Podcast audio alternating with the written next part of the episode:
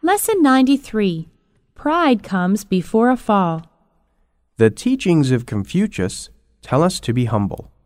People should not think too highly of themselves. No matter how great one is, there is always someone greater. Therefore, we should be humble in our words and actions. We should always remember the saying, Pride comes before a fall.